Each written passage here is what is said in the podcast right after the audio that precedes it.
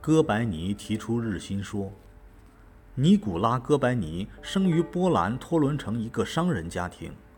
他十岁时，父亲死了，便跟着舅父生活。舅父给了他一些天文学方面的书，他如饥似渴地读着，并且长期坚持观察有趣而神奇的星宿变化。十八岁时，哥白尼进了克拉科夫大学，在那里他获得了医生证书。还钻研过托勒密的天文学理论，并学会了使用天文仪器。从此，他对天文学的兴趣更浓厚了。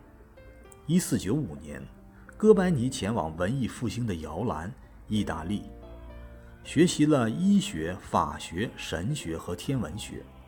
四年后，二十六岁的哥白尼当上了罗马大学的天文学教授。在罗马大学。他一直按照托勒密的地球中心说来教天文学。地球中心说是古希腊哲学家亚里士多德提出来的。公元二世纪，希腊天文学家托勒密又加以推演论证，使它系统化。托勒密认为，宇宙是一个有限的球形体，地球静止不动地处于宇宙的中心，而太阳、月亮、行星和恒星。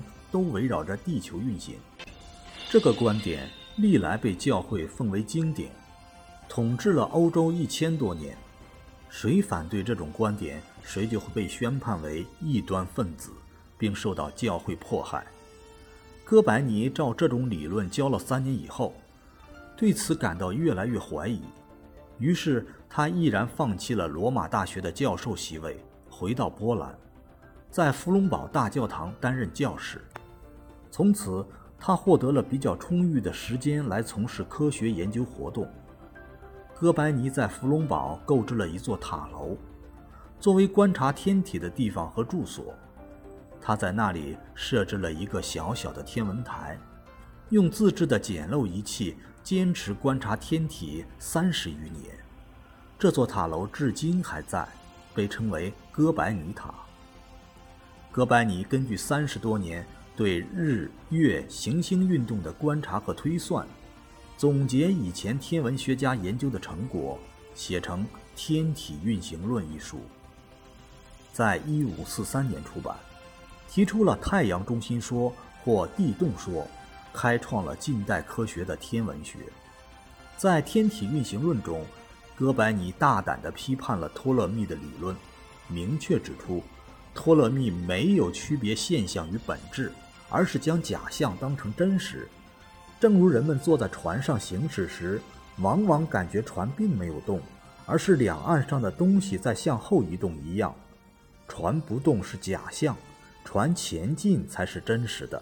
同样，太阳绕地球旋转是假象，地球绕太阳旋转才是真实。由此，哥白尼提出了太阳中心说。